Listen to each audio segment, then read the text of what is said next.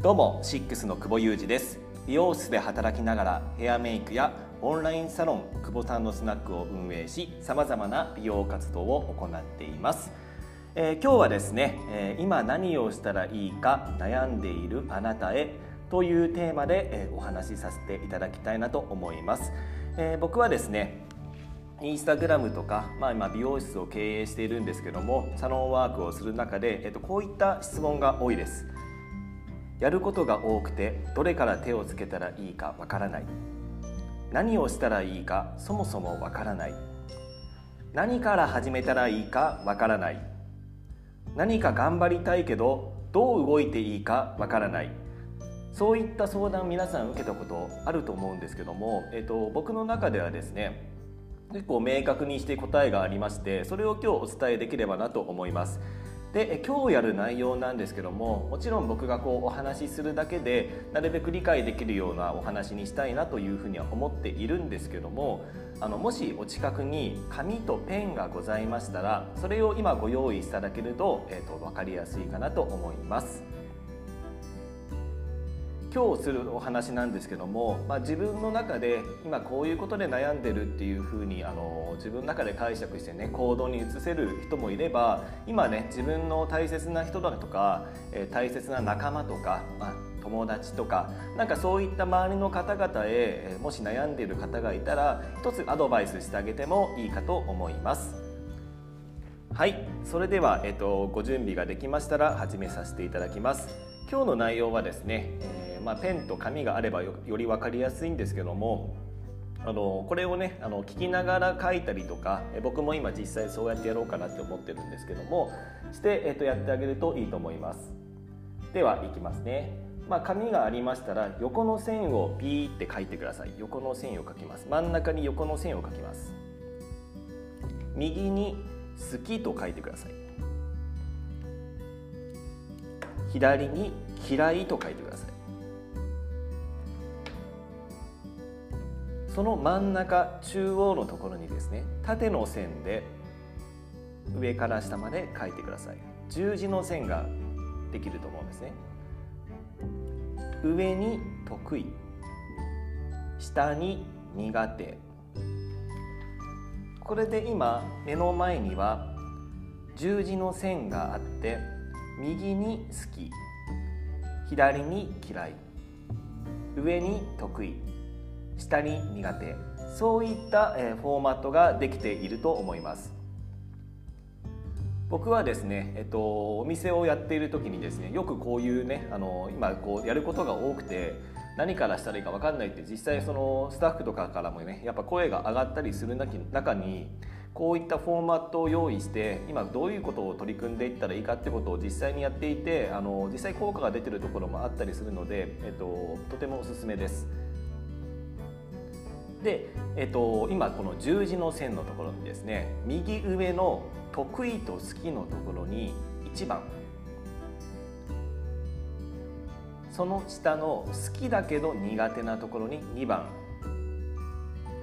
左上の「得意だけど嫌い」のところに3番。最後に「嫌いだけし苦手」そこに4番。そういうふうな番号を振ってみてください。では説明しますね。えーと、まずですね1番のところにですね自分が今好きなし得意なところっていうのが生まれたと思うんですけどそこに、えーと、自分が好きだし得意だなっていうところを実際書いてみてください。2番のところにはこれ好きなんだけどちょっと苦手なんだよなっていうところを書いてください。3番には嫌いだけどなんか得意なんだよなということを書いてください。4番には嫌いだけど苦手だな嫌いだし苦手だなってことを書いてください。これはですね、えっと、書き方に、えっと、結構コツというかあの癖というかあるんですけども例えば今生活の中で、えー、例えばですね好きだし得意。例えばこれ選択だとします。好きだし苦手。好きだけど苦手。ここを例えば料理にするとします。で嫌いだし苦手。じゃあここをゴミ捨てだとしましょう。で嫌いだけど得意。これは何でしょうね、えっとまああのまあ、おお掃除とかにしましょうか。なんかそういうふうにざっくり分けるやり方もあれば例えば料理の中でのあのフィルターっていうのもあって例えば今こう2番のところで好きだけど苦手というお伝えところに料理をね、えー、と入れたんですけども今度は料理だけの話をしてみたら例えば得意だし好きっていうのは例えば炒め物は得意だし好きだな。好きだけど苦手なのは例えば煮物だなとか。嫌いだけど得意なのって例えばなんかこうお鍋とか。とかなのかなとかなんかそういうふうにあの自分が今見てる視野っていうのもやっぱすごい大事なんですよね。で、まあ、お仕事の方だったら例えばこうデスクワークとか、えーと、例えば教育とかうんなんだろうな営業とかパソコンとか SNS とかなんかそういったことが出てくるかなと思うんですけども、まあ、人によって最初は結構こう対局で見た、えーと、なんていうんですかねこうカテゴリーになると思うんですけども、まあ、それをもっともっと細分化していくってことが大事です。それは、えー、と慣れてきたからで大丈夫だと思うんですけどもまずじゃあ1番の好きだし得意。ここはあなたの武器になる可能性がとてもあります。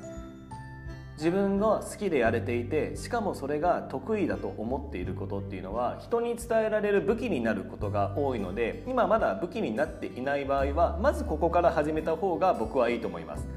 好きだし得意これを武器に商品にするっていうのが一番の、えーと、手をつけるところかなと思っています。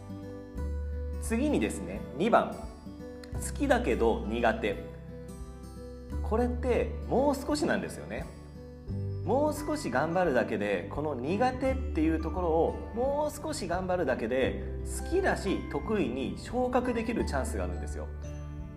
苦手なことは練習をすれば克服できることがほとんどなんですね。なので1番から始まって武器になったら次2番に手をつけます。2番を好きだし得意に昇格させる努力をします。次に3番です。3番は嫌いだけど得意です。こここそ細分化することがおすすめします。嫌いという中でも好きなことってないのかな今自分はここに嫌いだけど得意。例えば SNS だったとしましょう。SNS の中でも例えば Twitter は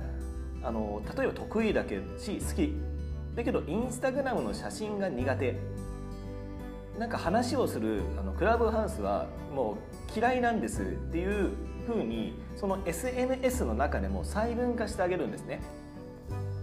そうやってその中でもあの好きで苦手なものを探したり好きだし得意なものを探してどんどんどんどん自分の武器とか商品にしていく。苦手なものは練習をしていく。